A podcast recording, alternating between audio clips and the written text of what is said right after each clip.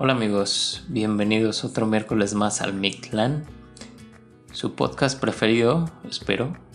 Y si no, pues sálganse de aquí. No, no es cierto. No, no se salgan, quédense. Los queremos mucho. Quédense. Y siempre los vamos a querer. Les va a gustar. Sí. Bueno, no sé si siempre, pero. Ah, no se crean. Este sí.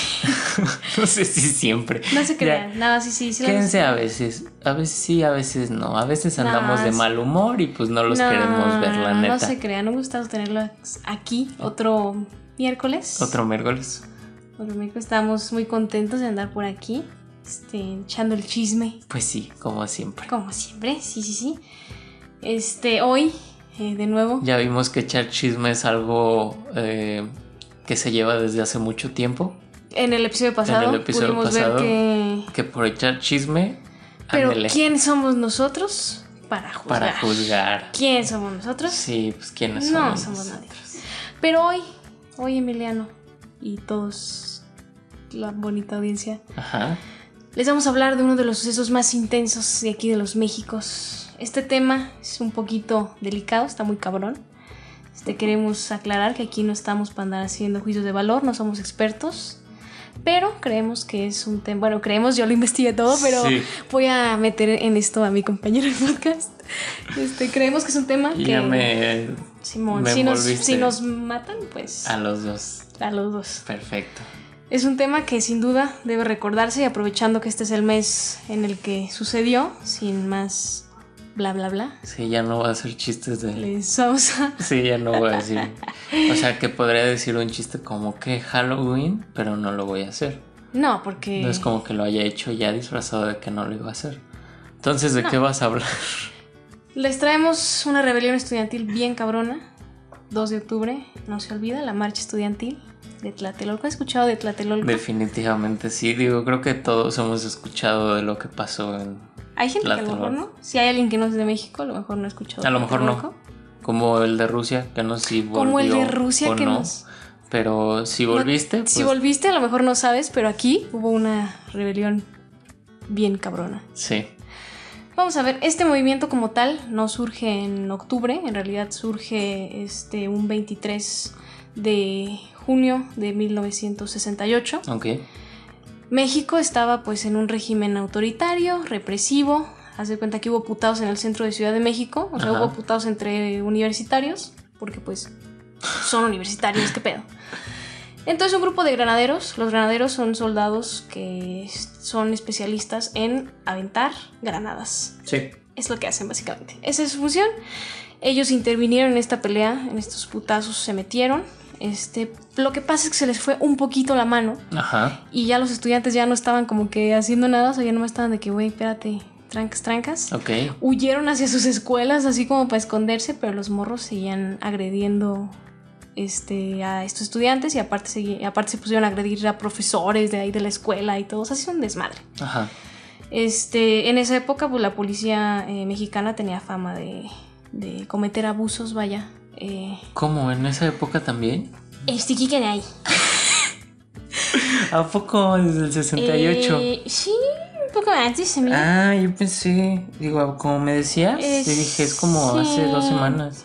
Eh, no, no, No, es... ahorita ya no pasa. Ahorita ya eso... No, no es muy pasa. diferente. Sí, sí. Y luego, Pero, pues en este caso, la agresión contra estos estudiantes fue ya demasiado. Es decir, este ya fue como la gota que derramó el vaso, exacto. como dirían por ahí. Este, cuatro días después de este suceso tan cabrón y tan gratuito, Sí.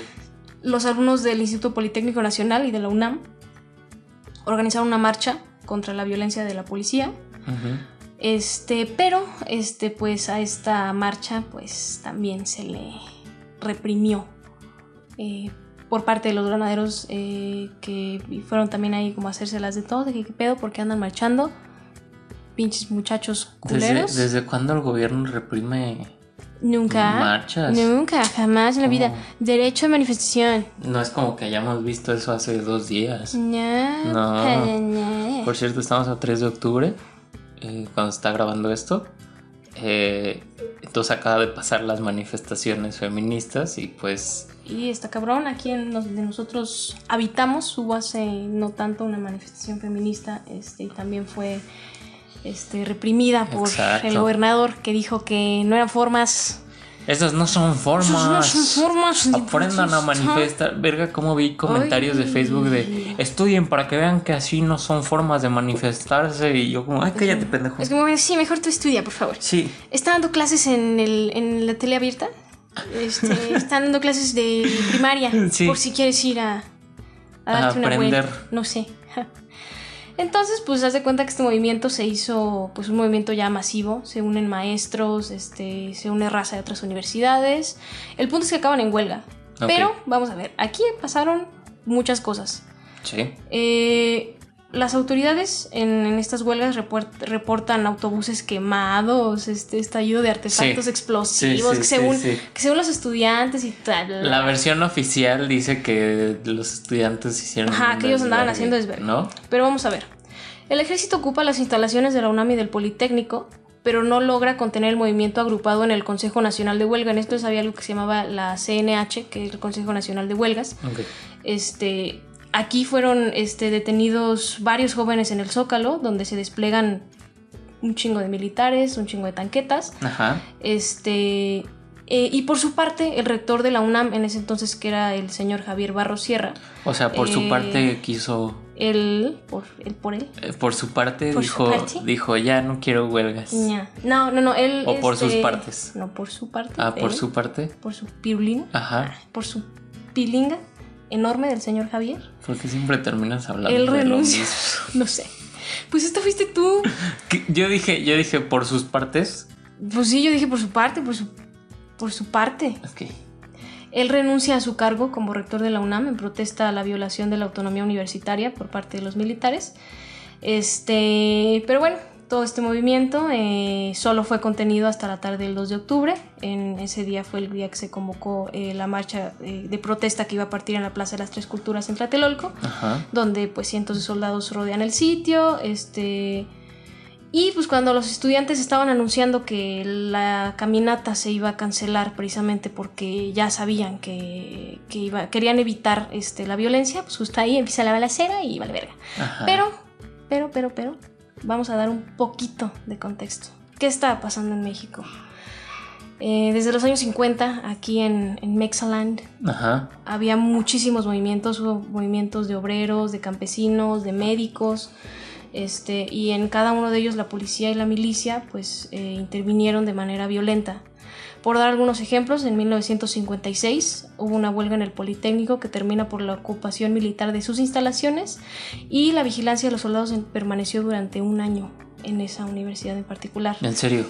En 1963, en la Universidad Michoacana de San Nicolás de Hidalgo, en Morelia, desde 1961, este, pues, vaya, había eh, los estudiantes eh, y los ciudadanos incluso, este, hicieron un movimiento en contra de la alza de las tarifas del transporte público, pues, pues, finalmente pues, era donde se movía la Sí, gente. sí, claro.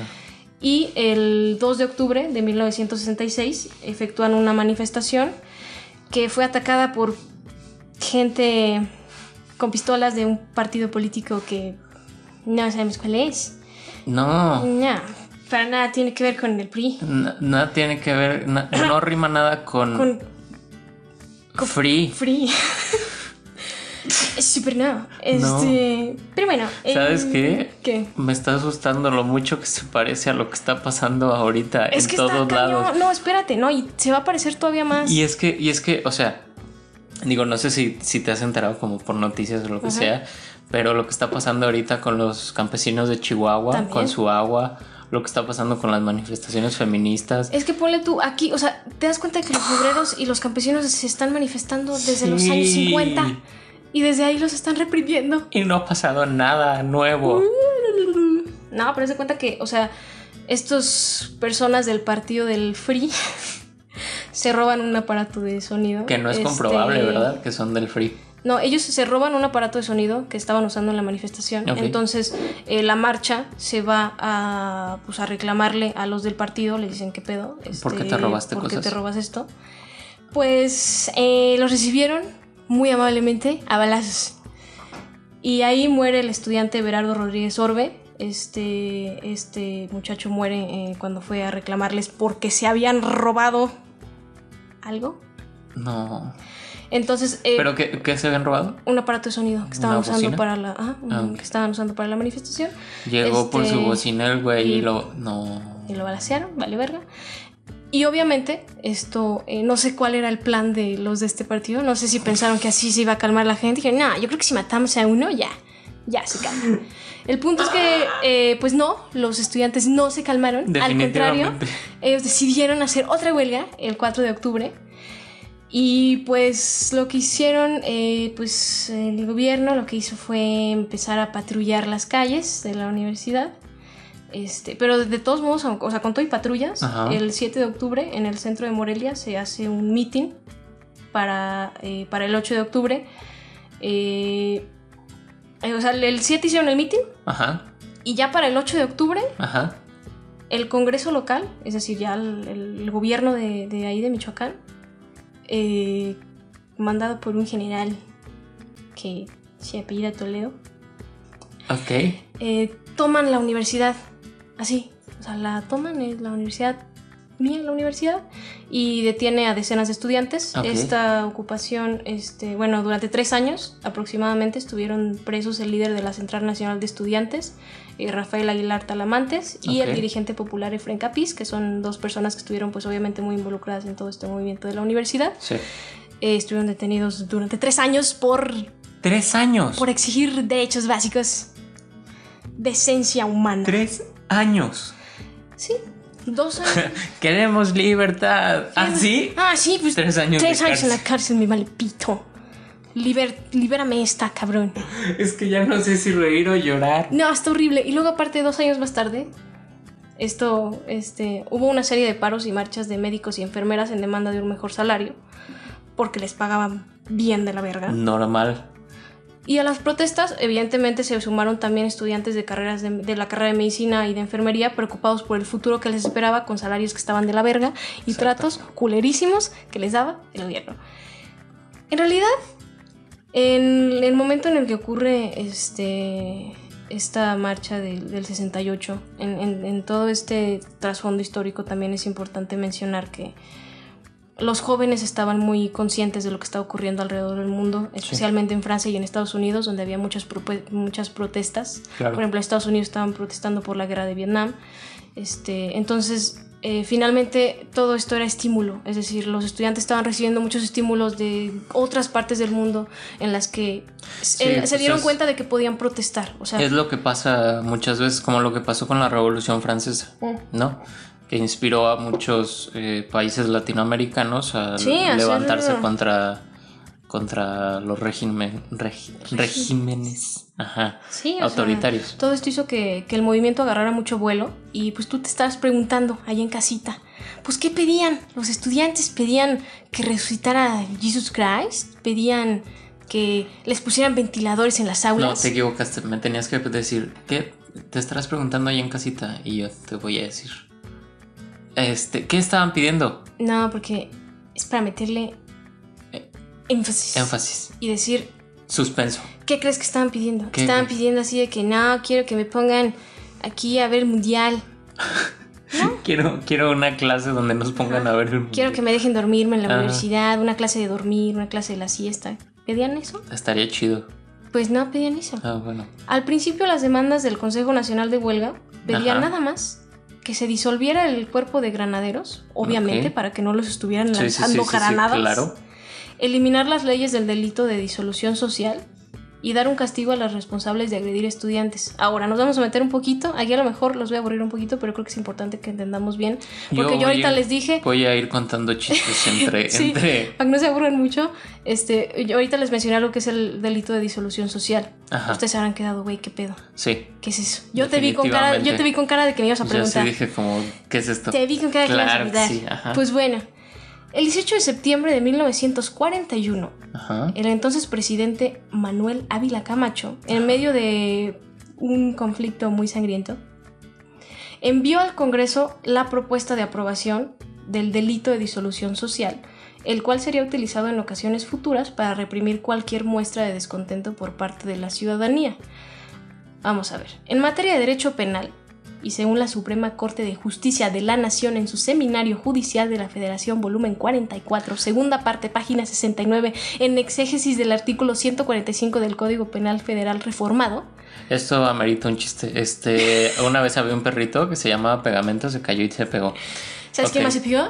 ¿Quién? Pues todos, porque todos se vieron. No, pero es que fíjate, es que de neta, chécate esta ley, de verdad, chécate, chécate lo que Escucha, es esta ley. escucha.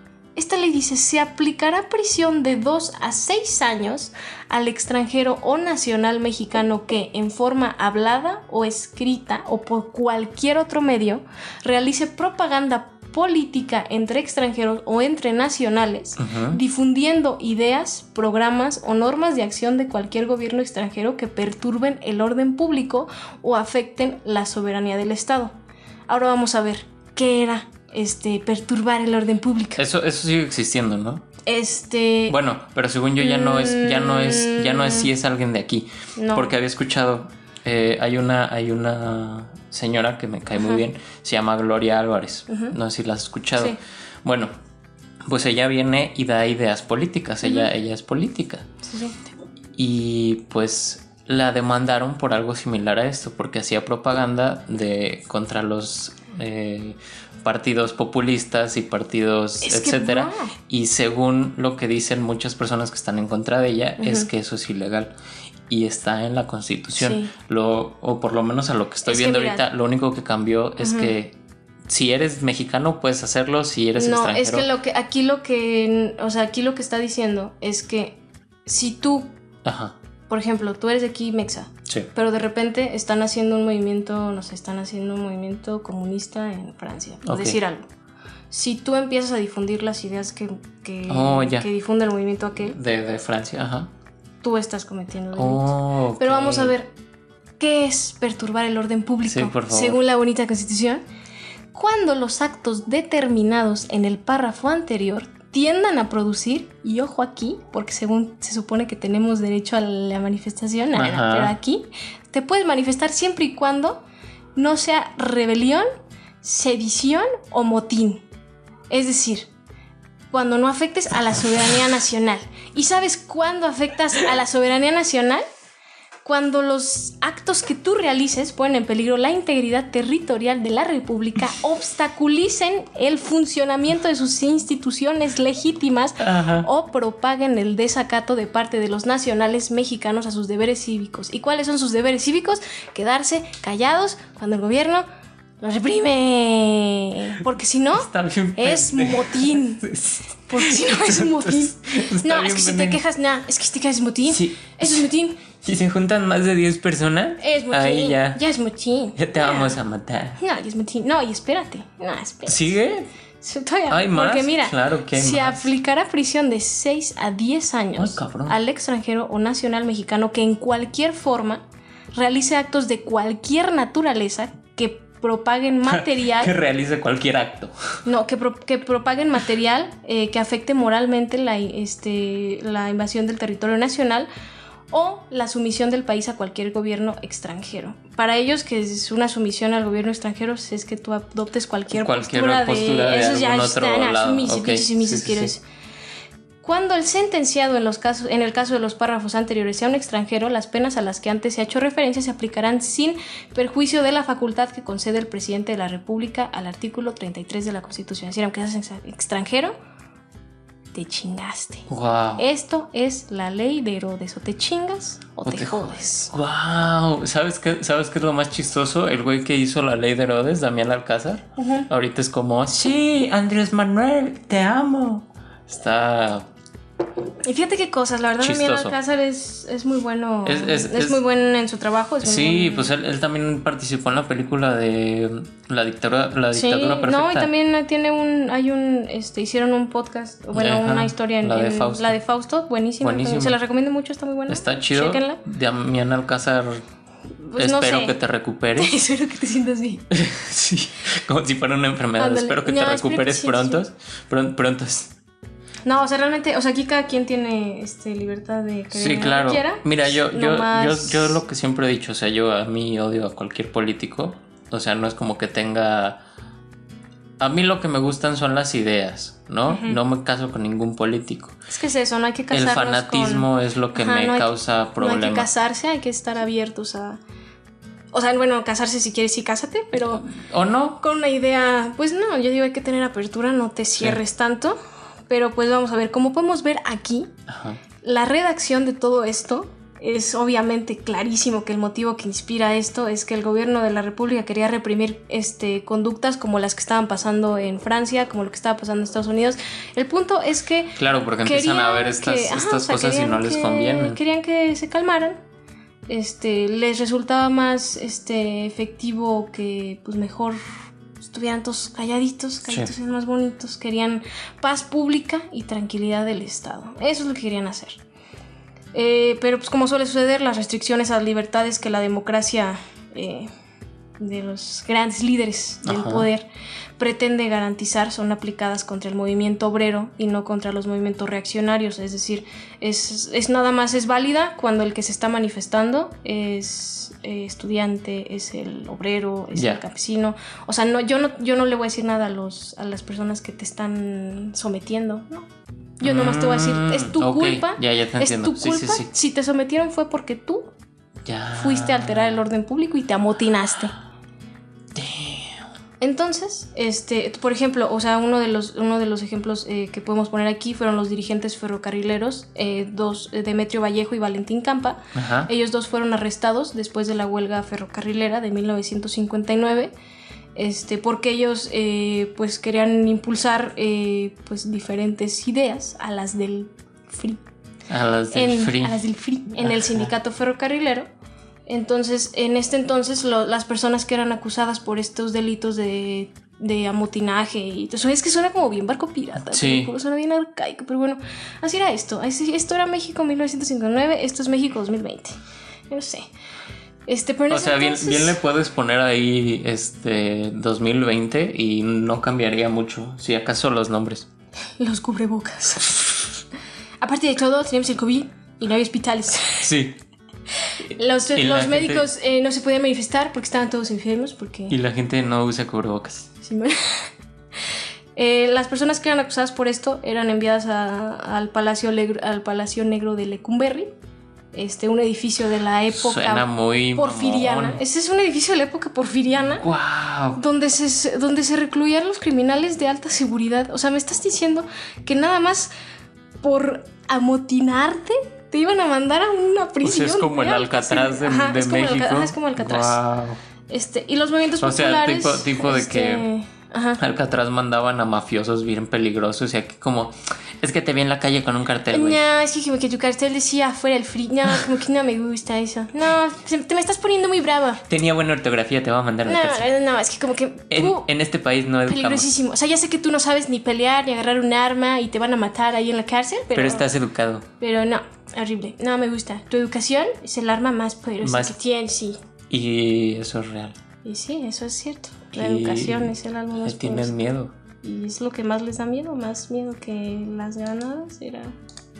Es decir, sí, o sea, ellos solo sabían responder con granadas, Con pero lo que estas personas exigían era diplomacia y era argumentos. Y Es que cosas- exacto, pues si no, si no puedes. Eran cosas este, sólidas. O si no puedes argumentar, pues te vas a dedicar a, a agarrarte a putazos.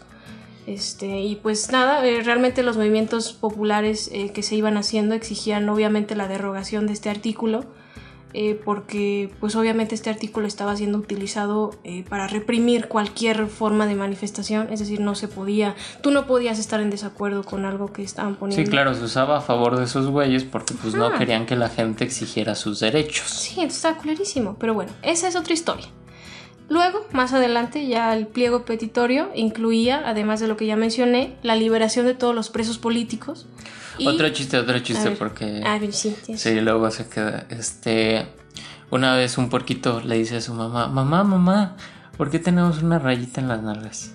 Y le dice su mamá, porque si la tuviéramos en la espalda seríamos alcancía. Ese la saqué de la familia peluche. Qué chistes tan buenos. Gran ¿eh? chiste. No, buenísimo. Continúa. Este, el pliego petitorio incluía la liberación de los presos políticos, un diálogo, un diálogo público y abierto del Consejo Nacional con el gobierno federal. Lo único que querían era que liberaran a sus presos políticos que habían metido injustamente a una cárcel de alta seguridad y que les dieran chance de cotorrear. O sea, de hablar las cosas y de decir, ¿sabes qué? Normal. ¿Qué podemos hacer? O sea, es lo único que pedían. Pero órale, Es que sí da coraje. no, pero órale, México ya, o sea, México ya estaba emputado, estaba todo bien de la verga. Sí. Y lo más lógico sería decir, bueno, vamos a tratar el asunto, Claro. ¿no? O sea, vamos a hablarlo, sí es cierto. Pues no. No, no, no, no. Es de hueva. ¿Qué hicieron? Y lo que pasa es que en ese 1968 México iba a ser sede de los Juegos Olímpicos. Sí. Este, esta- estos juegos iban a empezar el 12 de octubre. Entonces, este, para, para esas fechas ya había un chingo de periodistas de medios internacionales, lo que se cruza con los movimientos que estaban ocurriendo. Y pues eso finalmente es mediático. Así que empiezan a cubrir, eh, los periodistas empiezan a cubrir los eventos de los movimientos. Pero mostrarle al resto del mundo que México está mal. Claro, pues es que empieza, empieza a llegar gente de todo el No, o mundo. sea, no le vamos a mostrar eso. Exacto, Eso empieza a llegar gente de todo el mundo y ve que está hecho un desmadre. Obviamente lo que van a cubrir primero antes de... Se está haciendo el estadio donde se van a llevar a cabo las Antes Olimpiadas. Muerta que sencilla. Exacto, México pues dijo, ah, empiezan, empiezan a querer mostrar a esa gente pues lo que está pasando, pero pues México no quiso. Entonces, o sea, el señor presidente de ese entonces, este, que pensaba además que los muchachos eran comunistas que nomás le querían tumbar el evento, y obvio, no tenía nada que ver con que los estuvieran reprimiendo desde hace años y tomando sus uni- universidades con violencia, pues a quién, a quién no le gusta vivir oprimido. Es como Estados. Unidos, ¿A eh, siempre siempre que encontraban algo que no les gustaba es como es comunista. Es que, bro, o sea, literalmente aquí dijeron, no, son comunistas, pinche generación de cristal, Pues sí de pinche generación de cristal, comunistas punks. ¿Sabes cómo, cómo Todos ganó. Nixon su presidencia en Estados Unidos?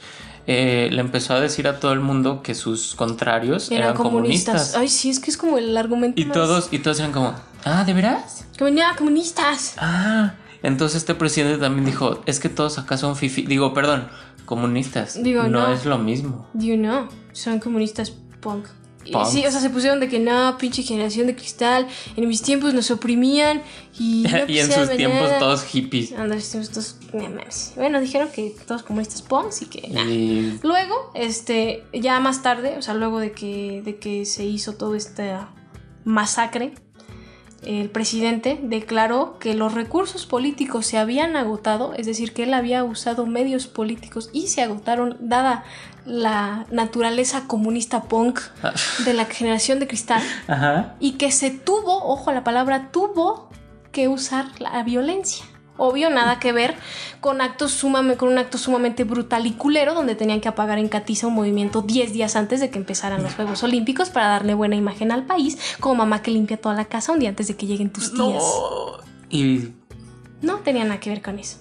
y bien que la limpiaron. De hecho, según documentos secretos del gobierno estadounidense, la CIA ¿Son secretos? tuvo, pues ya no, pero... ¿Cómo los tienes? No, pues ya no Qué son. loco. No, es que ya no son Ah, O sea, se supone que están des- desclasificados y Desde- se supone que la CIA tuvo una fuerte influencia en decisiones de- del presidente en ese entonces hacia las protestas estudiantiles, porque la CIA estaba 100% convencida de que el movimiento estudiantil mexicano tenía apoyo e inspiración de... O sea, no nomás, o sea, decían, no nomás de Cuba, no, no, no. Tenía inspiración de la URSS. ¡Órale! O sea, aquí nosotros éramos de Qué éramos comunistas punk, bolcheviques, que obviamente eh, Aparte, cubanos, el Che Guevara.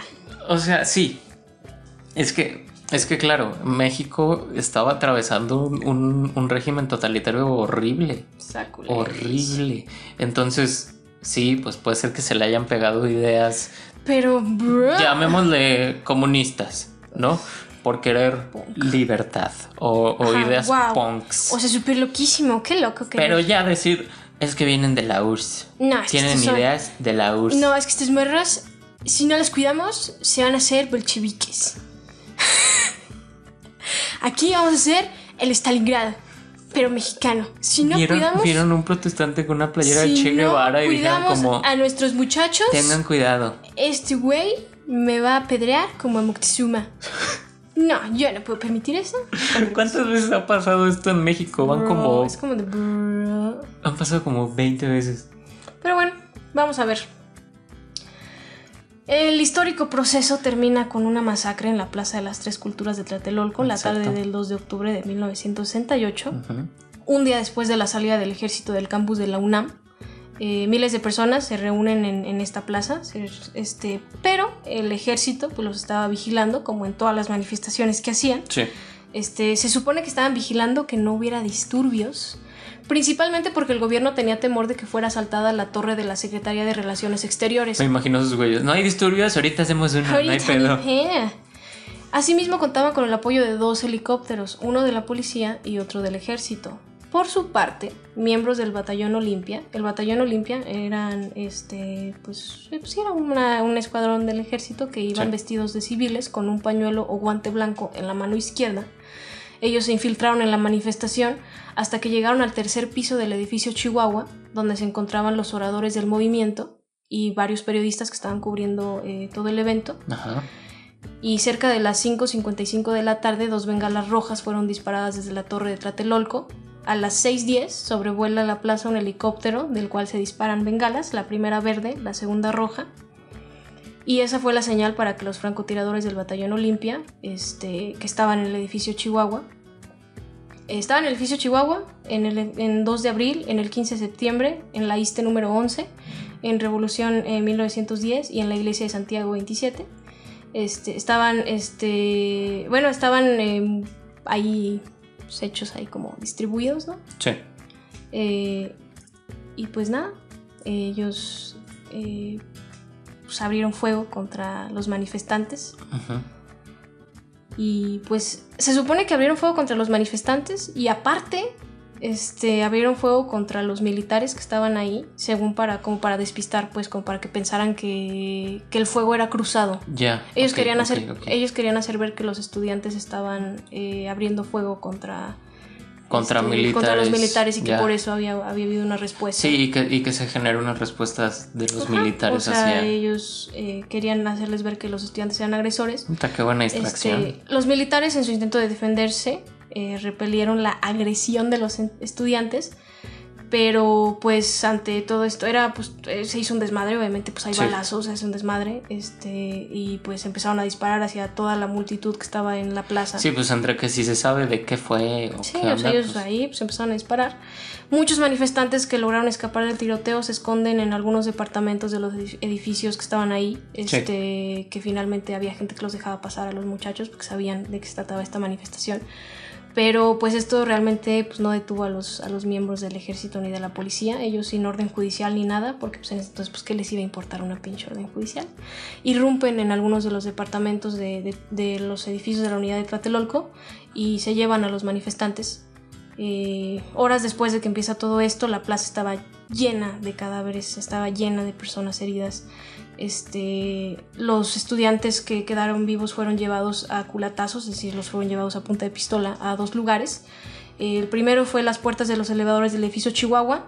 Este, ahí fueron desvestidos porque se para chingar, quedando solamente en ropa interior, fueron golpeados y otros fueron llevados al ex convento que estaba situado al lado de la iglesia de Santiago de Tlatelolco. Eh, ahí reunieron aproximadamente 3.000 detenidos. Este, otros fueron desnudados también en las paredes del convento, eh, donde pues un mes después se decía que todavía podían ser vistas las manchas de sangre de- en, en los muros, que en ese entonces eran blancos. Sí. Eh, los periodistas pues fueron registrados, se les despoja de sus rollos, eh, incluso algunos fueron este, desvestidos, fueron heridos también, Sí. para que no hubiera este rastro de que había ocurrido, no hubiera evidencia de que había ocurrido esta manifestación, que no hubiera evidencia de lo que había pasado realmente esa tarde. No pasó. ¿Qué es? ¿Por qué no abren la puerta? no es pasó. que no pasó nada. No pasó. La plaza fue limpiada por el cuerpo de bomberos y la tropa de soldados se mantuvo ahí hasta el 9 de octubre. Este, varios testigos aseguran que durante este lapso el batallón Olimpia se disfrazó de empleados de luz, del agua, y ahí seguían buscando, o sea, incluso días después seguían buscando estudiantes que habían logrado identificar en la manifestación. Este, y los detenidos fueron enviados a distintas cárceles de la Ciudad de México. Las cabecillas de esta eh, manifestación fueron enviadas al campo militar número uno, o eh, también conocido como el Palacio Negro de Lecumberri, de nuevo, un ¿Otra vez? edificio del porfiriato, a que valieran verga. Este, realmente eh, todavía a día de hoy, eh, 3 de octubre del 2020, se desconoce la cifra exacta de los muertos y heridos. No se sabe realmente cuántas personas ¿No? eh, estuvieron ahí. El gobierno mexicano eh, manifestó que esa tarde del 2 de octubre de 1968 solo hubo 20 muertos, lo cual es una pendejada. Este, tres años más tarde, este, o sea, esto, o sea, esto no sabe, pues, pero tres años eh, después de que ocurrió esto, Sí. una escritora eh, publica eh, una, una entrevista que hizo con una, con una madre que estaba buscando entre los cadáveres a su hijo Ajá. y pues revela que por lo menos había contado 65 cadáveres en un lugar, es decir, no que 65 en una no, parte en una de- parte wow. donde ella estaba buscando a su hijo había 65 cadáveres. Este eh, otro periodista inglés eh, hizo Pues es que aparte, investigaciones. o sea, digo, me imagino a esta mamá. O sea, primero el shock de ver tanto cadáver y estar... Luego tener que buscar a tu hijo entre O sea, como si fueran peras Ajá. del súper, así Sí, ah, como, ya me "Ay, esta sí, esta no. este ya está medio Ajá, o sea, estar literalmente buscando como si fueran peras o naranjas a tu hijo. Wow. Sí, o sea, esto fue un. O sea, realmente. mm, O sea, o sea, hicieron un montón eh, de, de cálculos, es decir, este, tanto personas que sobrevivieron y testigos de los sucesos, porque pues obviamente en, en ese momento pues llegó mucha gente al hospital, que era también Sí. donde se refugiaban o donde llevaban a los heridos. Se calcula que el saldo sería de 325. Años más tarde la cifra mágicamente se rebajó a 250. Este, pero finalmente, pues, ¿qué te puedo decir? Este, realmente hay, ci- ciertamente hay autores que, que manejan que, mm, que todo esto de, del uso de la fuerza pública fue, este, exagerado, es decir, que la población al momento de contar este relato exageró los datos. Hay personas que, que sostienen que los estudiantes que asesinaron fueron 68, que Ujú. 68 personas murieron en Tlatelolco y ya. Eh, mm, difícil de creer. ¿cuántas personas murieron? ¿Qué año estábamos? 68. Pues Ah. 68 personas se Pues también ponle lo mismo. Es que fíjate. Y, Sí, no, imagino o sea, como una horrible. plática de No, marihuanos. pero está horrible porque incluso hay, hay, hay testigos que dicen que. O sea, ya como por poner una cifra, lo dejan entre, entre 200 y 300 víctimas. Ay, güey. Pero dicen que los cuerpos, o sea, los cuerpos fueron retirados en camiones de basura. Sí, O sea, literalmente Sí. como si fueran. sí. ¡Qué verga! O sea, no, horrible. Este, pues es- o sea, son estimaciones. Este, finalmente Sí, claro. O sea, ellos se los llevaban en estos botes de, bueno, en estos camiones de basura y al final, pues, es esto de que la historia eh, la cuenta el que gana. ¿Sabes? Eh, obviamente no vamos a tener nunca la cifra exacta. Es ni. O sea, no, no se espera nunca tener realmente lo que pasó ese día. Pero pues obviamente fue una artimaña del gobierno para callar. pero horrible porque, o sea, todavía después de que se los llevaban en estos camiones de basura, pues ya los llevaban a un lugar, los arrojaban en una fosa común y los quemaron. O sea, ni siquiera dejaron que esos güeyes ya no volvieron a Sí. ver a nadie, ni eh, sus familias ya no los volvieron a ver. Este, ya, valió pirulina. Este, a lo mejor en este caso no estoy hablando de una persona en particular, son este, muchísimas personas, Son pero muchas. finalmente, este, pues todas y cada una de ellas al final, este, Ok. pasó Pues al sí, pasaron al Mictlán junto a los Esperemos todo. Horrible, no, es un tema Muy feo. Es que, claro, ¿no? Es está como.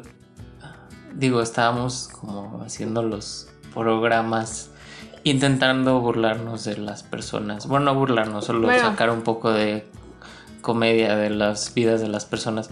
Pero este acontecimiento no fue algo de lo que sacarle comedia. Y aparte por lo que se está viviendo ahorita.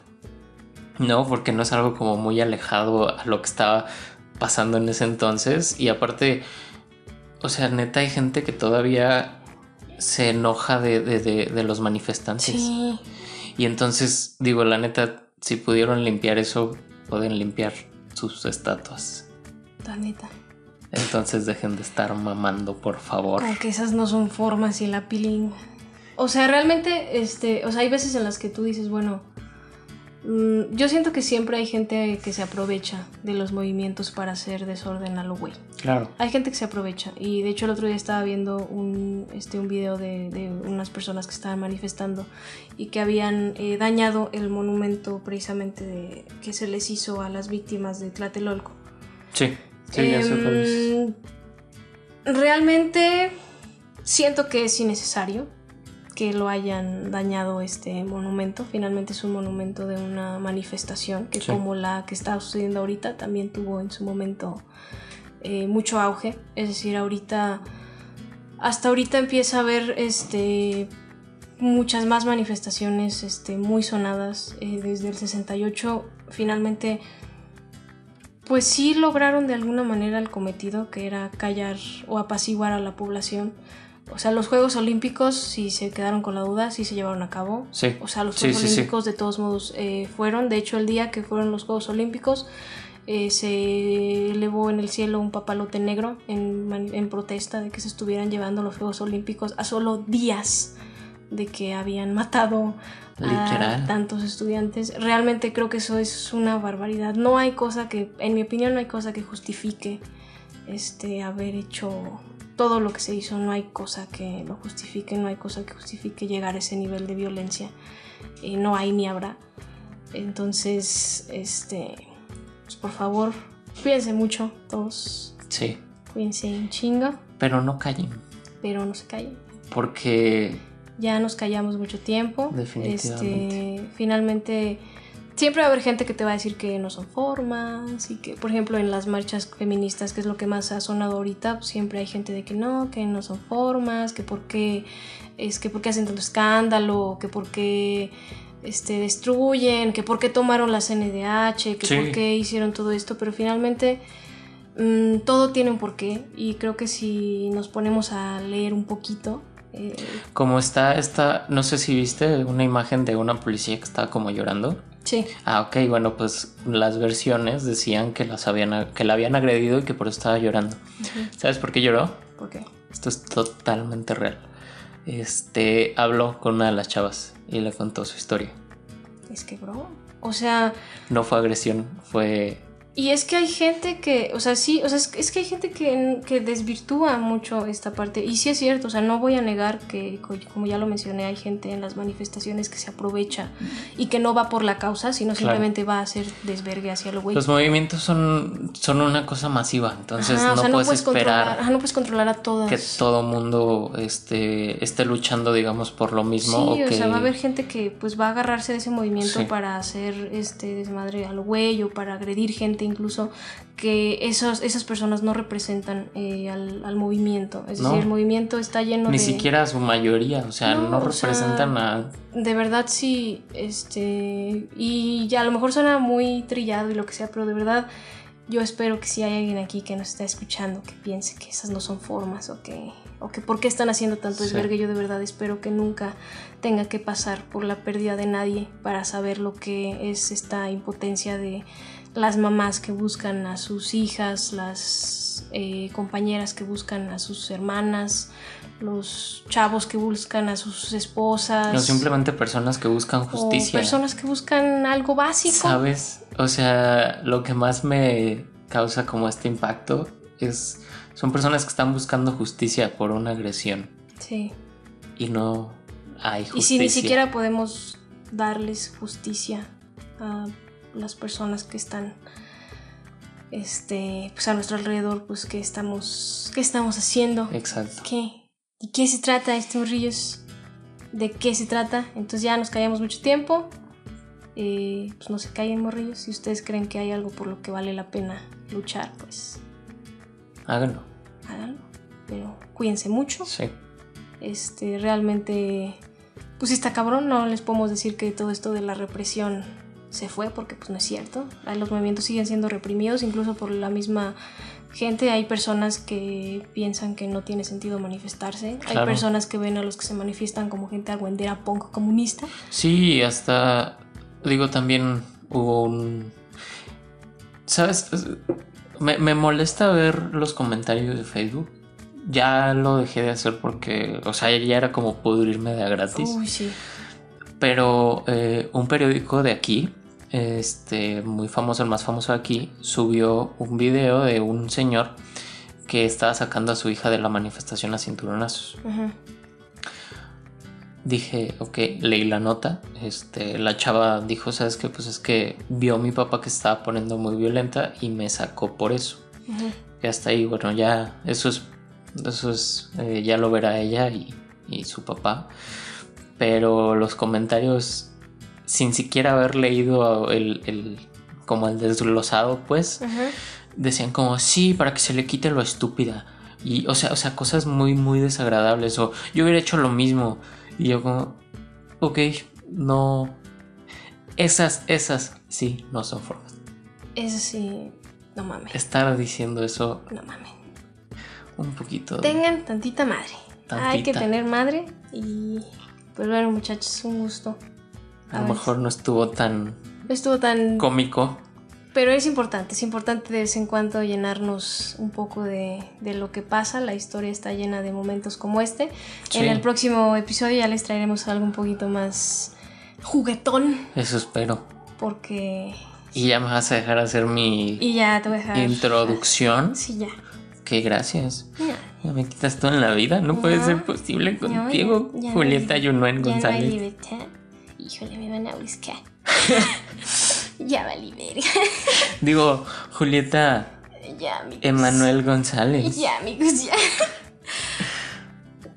un Pues, placer haber estado aquí con un placer. ustedes. Y que nos escuchen, los queremos mucho. Eh, nos vemos el próximo miércoles, tal vez. Ojalá. Ojalá. No tenemos suficientes vistas como para Nah. nada. Y si sí, pues ya saben qué nos pasó. Sí, Acuérdense, o fue el free o fue Fueron Orena. Orena. o Oriana. Oriana. Entonces nos vemos. Hasta pronto. Bye bye. Bye bye.